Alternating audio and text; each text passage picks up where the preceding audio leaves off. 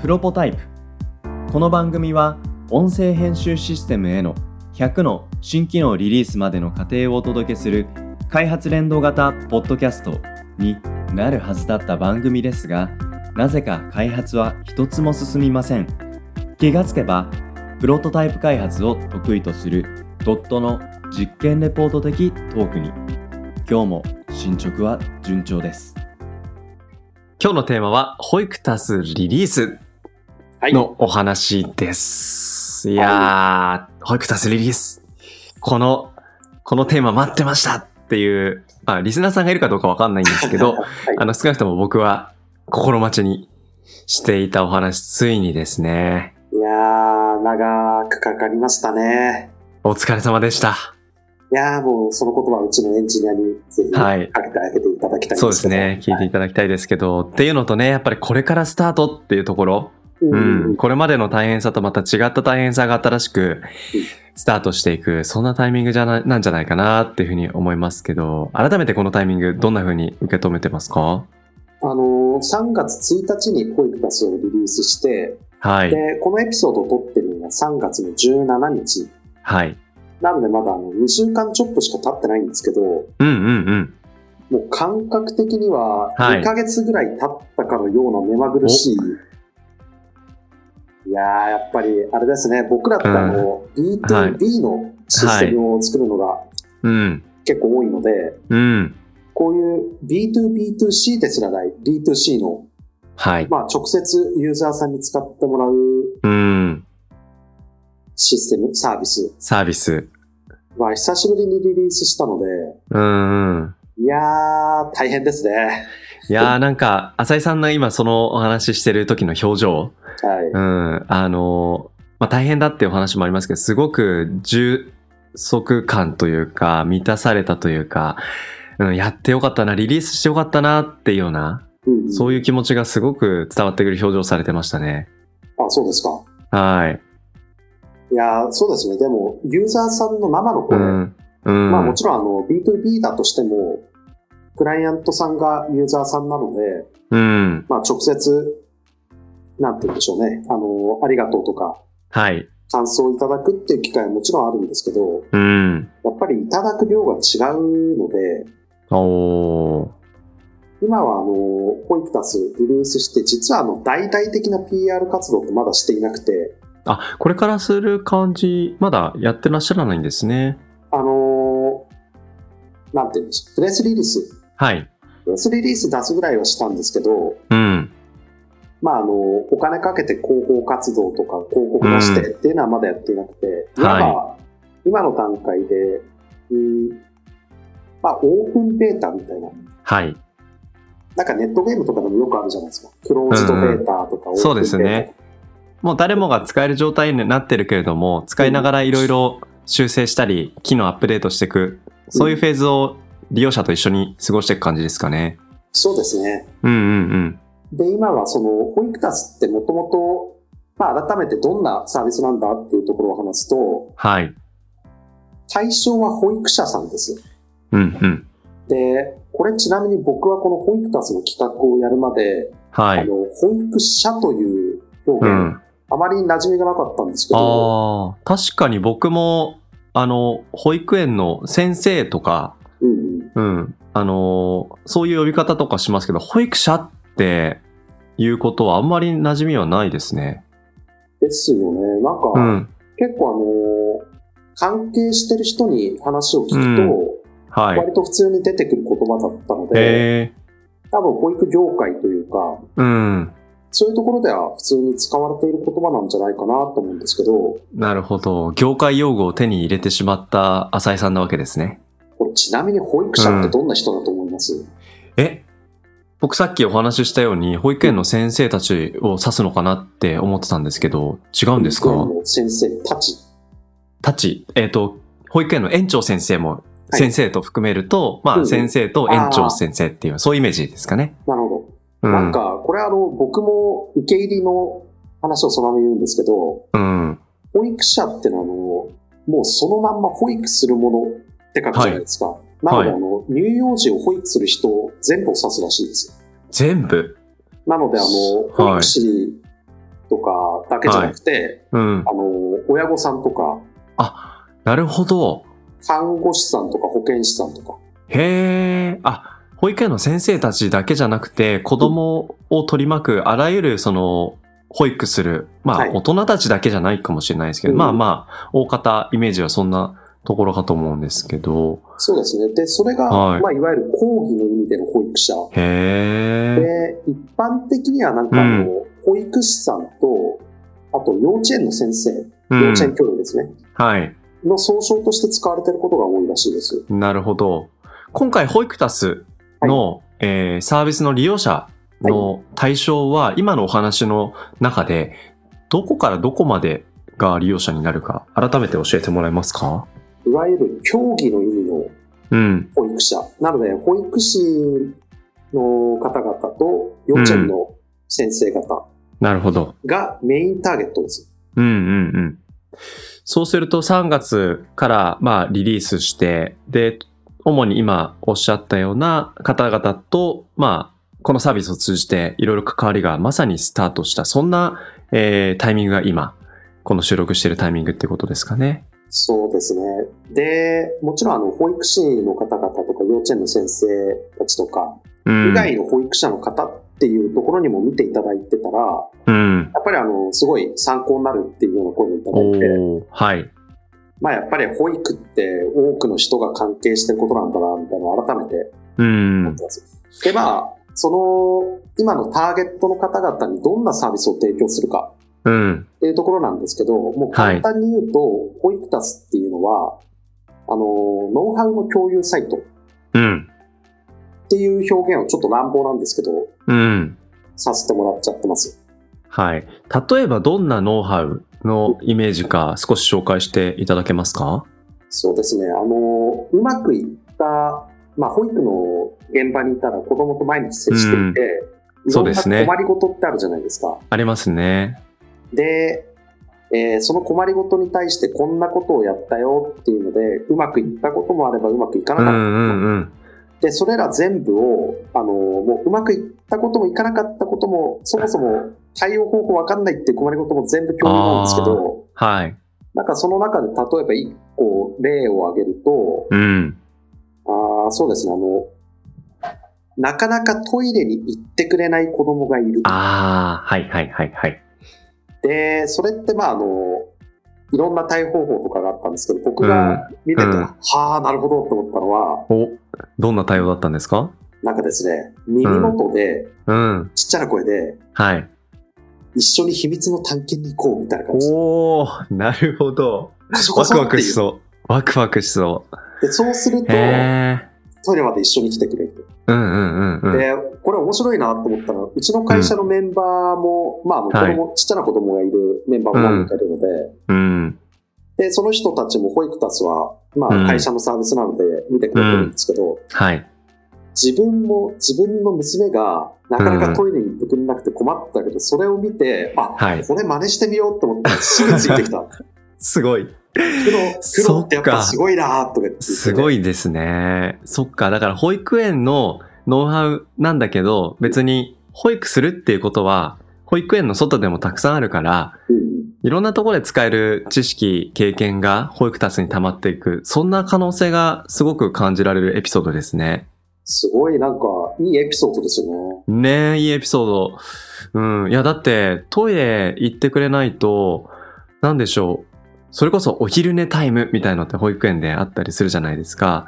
だから、あのーね、寝る前にちゃんとトイレ行ってもらわないと、あとで先生たちが困っちゃう、あの、すお仕事がね、生まれないようにするみたいな、そういったことですごく、あの、大事な、うんう。ん、ノウハウな気がしますけど、なるほどな。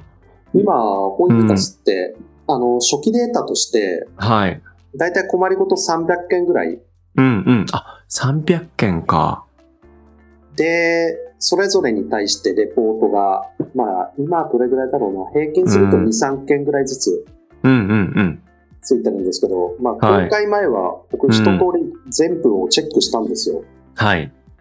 なんか、そしたら子供いないのに、う保ん。育割と詳しくなってきて、 さすが。いでや、も、これなんかあの、うんやっててすごい思ったのが、うん。これはかなりあの問題発言をするんですけど、ほう。それは何でしょあの、保育業界ってう。うん。相当閉じた世界、ああ。クローズドだっていうことです。相当クローズドですね。うん。うんで、それってやっぱりちょっとイメージすると確かにわかると思うんですけど、。うんあの、まあ基本的に業務時間って子供とずっと接したり、はい。まああの、書類作業をやったりっていう。うようなん形で考察されるじゃないですか。そうですね。外の人と交流する機会っていうのはほとんどないんですよね。なるほど。プライベートの時間は、まあ、あの、遊んだりはしてる人はしてると思うんですけど、うん。例えば、あの、僕らみたいな業界、IT 業界とかうん。で考えたら、お客さんと接するじゃないですか。ああ、そっかそっかそっなか。ので、IT 業界じゃない人とも、うまあ、あのん。、業務上で普通に知り合える。なるほどな。で、そういう、なんて言うんでしょうね。うん。そういう意味で、仕事としてかなりクローズな環境になっている。うんうんうん。っていう人たちが、やっぱり、まあ、なんか多いなっていうふうに感じたんですよ。うんうんうん。で、ホイクタスの企画って結構、あの、うまくいったこともいかなかったことも全部集めて、うん、それを数値化してるんですよね。数値化。うん。どういう基準の数値化はい。さ例えっきのあば。の、秘密の探検に行こうよみたいなうやつ。んうんその対応方法を、例えば、浅井がやってみた。うん。うん。粗志崎がやってみた。うん。あるいは、あと、なんか5、6人がやってみた。はい。人によってうまくいったりいかなかったりするじゃないですか。しますね。うで、もっんと。言うと僕一人で考えてもうん。子供によって違うし、はい。同じ子供でも日によって多分うまくいったりいかなかったりなんですよ。あ、そうでしょうね。うん。でもそういうのを、まああの一人の人が何回投稿しても OK だし、同じうん。う対応ん。法。うで、いろん。んな人がその対応方法をやってみたっていうのを全部集めて、うん。で、うまくいった、うまくいかなかったっていうのを登録してもらうので、うん。うまくいった確率っていうのを出せるんですよ。なるほど。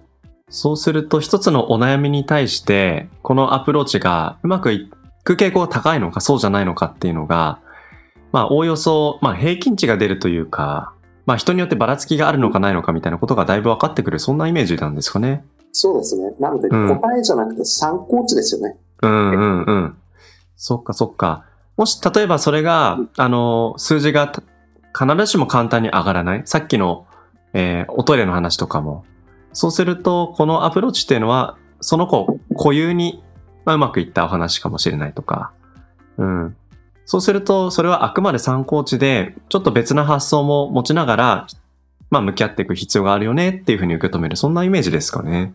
そうですね。あの、うん。そもそもこのノウハウをどうしてみんなで共有しようっていうふうにやってるかっていうと、はい。さっきのあのクローズドっていうところが関係していて、はい。自分の保育のやり方っていうのがうん。正しいかどうかっていうのがわからないんですよね。なるほどなで、正確かにしい保育って何かっていうと、うん。あの、自分の縁の中でしかコミュニケーションが発生しないと、はい。自分の縁の先輩保育士、経験がある保育士さんのやり方っていうのが正しいっていう世界になっちゃっていて、確かに。うん。で、もともと保育タスの、えっ、と、企画の発案者は、うん。保育園20年経験しているので、うん。うん。ずっとそれを課題と思ったんですよね。なるほど。で、その人は結構外にどんどん飛び出して、別の園の人と話とかをして、はい。うちの園ではこうなんだけど、お宅ではどうみたいな。うんうんうん。ただ、そこまでやれる人って少ないんですよね。いやー、そうでしょうね。そこまで積極的に外の方と関わる時間も、まあ、気持ちの余裕って言ったら、まあちょっと語弊があるかもしれないですけど、うんまあまあ難しいハードルがあるのは間違いないでしょうね。で、じゃあ、う今ん、これだけスマホも普及してるんだから、うん。うんウェブでやろうよと。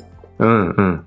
もう本当に最初はそれぐらいシンプルだったんですけど、うんうんうん。まあ、で、その中で、その統計評価みたいなところを入れてるのは、うんまあ、さっき言った、あの、参考値として見てほしいっていうのとか、うんあと、あの、いろんな使い方ができるんですよ。この、うまくいった確率って。ほうほうほうほ例えばですね、あの、う。うん。聞いた話なんですけど、はい。結構熟練の保育士さんが保育士資格取った時と、うん。は今の保育士資格を取った人って知識に差があって、あ、はそれはあの、経験ある保育士さんが素晴らしい知識を持ってるってことじゃなくて、あ、うん。今の若い子の方が最新の保育の知識を知っているっていうケースがあるみたいなんですなるほど。先輩が熟練してる技とかではなく、う今の時代にフィットしてるよ。そうフでレッすシュな知識うんうん、うん。なので、あの、はい若手の先生からしたら、はい。自分の理想の保育みたいのがあって、うんうん。だけど、その先輩保育士の長年の経験則によって、うんうんうんなん。かまあ言い方悪いですけど、レッテルの貼られた保育方法を押し付けられたとき、例えば保育たちにそうのん両方を投稿してみて、 うん。今どっちがうまくいって率高いんだろうとか、はい。で、それの参考にしてみたり、うん。あるいは自分のやってみたい保育っていうのを一度投稿してみて、うん。数値を出した上で、例えばそれをプリントアウトして、うん。円とかでちょっとお話に使ってみるとか、ああ。まあよくあるお悩みケースに皆さんどう向き合うかっていう議論。それを円の中だけではないお話も踏まえながら展開していく。そうなんですよ。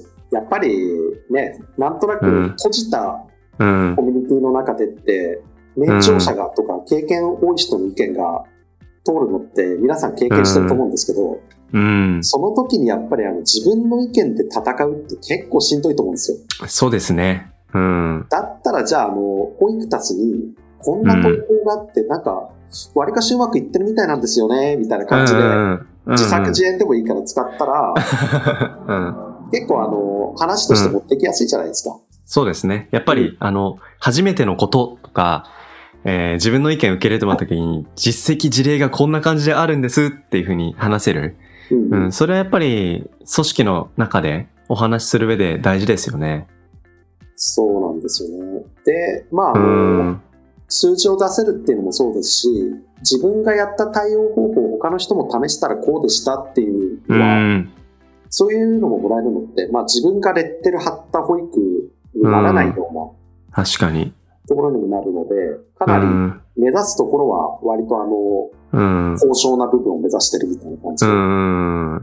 いやーでもやっぱり20年間、ね、あのーこの企画、保育タスの企画に関わったうん、あのーまあ、元保育園の経営者うんされてた方が20年間も課題に思い続けてきたことだからこそ、まあ今リリースして半月って話でしたけど、やっぱりそれを見て、あ、これはって思われる。そんな先生、これからもどんどん増えていくんじゃないですかそうですね。保育タスはやっぱり、うんどちらかっていうと若い人の評判の方が良くて、おー。で、大学の先生、保育学科の先生とかも入ってるんですけど、はい。学生にも使わせたいっていうふうに言ってくれてるんですよ。なので、まあ、あの、保育タス、本当に目指すところは、うん。子供の健全な成長。はい。で、そのためには、保育士が健全な労働をする必要があるよねっていうのが我々の考え方で、なるほど。で、そこはどこから変えていくかって言ったら、やっぱりうん。まだあの20代、30代で、もう今の保育に課題を抱えていて、で一緒に変えていこうよっていう人うたんうちんうん。が、まずは最初の保育たちのターゲットなんですけど、はい。よくよく考えたら、あの、学生さんって、うん。 1、2年経てばそのターゲット層になるので、はいはいじゃあ、あはらかじめ保育たちに入ってってもらおうとか、い。なるほどなあちょっと長い目で見て、ー。うん。で、そうやって活動していったら、なんかあの、少しずつ賛同者が増えて、うんうんうん。その、保育業界自体をより良くしていくことができるんじゃないかうんうん。なるとほいどでうようなす感じで考ね。えてるっていうのが保育タスですね。うん。いいですね。その学生の時から保育タスの中でいろんなうまくいったこと、うまくいかなかったこと、うん保育園という現場にいないながらもその想像を膨らますことができるそういったお話を保育タスを通じて出会うことができるこれは何でしょう学校で学ぶっていうこと以外で、うん、現場感を養っていく非常に有意義なあの関わり方だなって思いますね。あの、もったいないんですよ、今。保育で、うあん。の、保育士になりたいっていう学生たちって基本的に子供が好きで、うん。で、まあ、あの、子供の成長に貢献したいみたいな、なんて言うんでしょうね。そういう、はいまあ言ってしまえば良い思いうん。うん。う思っん。ているんですけど、はい。割とその実習に行った保育園でうん。打ちのめされてしまって、うん。私にはこの業界無理だとか、はい。で、その保育園の実習っていうのも、言ってしまえば保育園ガチャで、うんうんうん。いい保育園に当たったらいいし、なんか、すごい悪い保育園に当たったら、すごい嫌な思いをするし、まあ、ありますよね。うん。だけどなんか、保育タスであらかじめもっとちゃんといい保育士さんというか、尊敬できる人っていうのを見つけていたら、はい。これが全てじゃないしとか、うんうん。この園がおかしいからちょっと別の園探そうとかっていううんうん。ふうにも考えられる。20代、30代も同じで、結構理想に燃えてうん熱い思い持ってる人ほうど、ん。なんかあの、さっき言ったレッテルの貼られた保育っていうのを押し付けられて、自分がなんか全くチャレンジできない状況に確かに。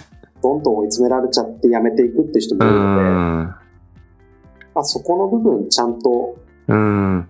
まあ逆にね、その人たちが思い込みで走らないようにっていうところはうん。考えた上でちゃんと改善していかないといけないよねっていうのを、保育課数の運営チームとか、うまああのん。、保育課数、ありがたいことに賛同者が結構いるので、素晴らしいですね。その人たちと一緒に考えていこうっていうのを僕はうん IT の知識を活かしながらサポートしていきたいなっていうふうに思ってます。いやー、非常に魅力的なお仕事と出会った浅井さんのお話に僕も非常に興味をあのそそられるなと思ったんですけど、参加しますかいやーなんかちょっともう少し具体的に今度話を 聞かせてくださいって感じですけど、ねやっぱりその若い方の仕事の意欲ってすごいその瞬間にしかない。それをなんか受け止める環境がその保育園に仮になかった時に外をあのまあ見て他にもっといいところとか他がどうなどういう状況なのかそこを客観視するっていうところとして非常に有意義だなと思いますね。で特にあのやっぱりこのお悩みとかうまくいったことをたくさんこの保育タスの中で投稿する。あ、なんか、あの、自分の園にはないけど、こんなにたくさん保育タスで投稿して、えー園児との関わりについて、しん真剣に向き合っている。で、その様子を感じられる保育園が、あ、こんなにもたくさんあるんだと思うと、あ、自分この園で働いてみたいな。この園のこの人よくたくさん投稿してるけど、あ、なんか素敵な人だな。なんかそういう保育園だったり、保育者との出会い。なんかこういったところが広がっていくと、これはまあもちろんビジネス視点でもそうですけど、純粋に一保育者として、えーまあ保育タスの中から広がっていく保育の視点。ここの広がりはやっぱりこの先のなんか未来をすごくあの期待させられるお話になるなって感じて今日はお話聞いてましたね。じゃあ、浅井さん、あの、今度詳しく保育タスのことまた改めて聞かせてください。よろしくお願いします。よろしくお願いします。えー今日は保育タスリリースのお話をしました。ありがとうございました。ありがとうございました。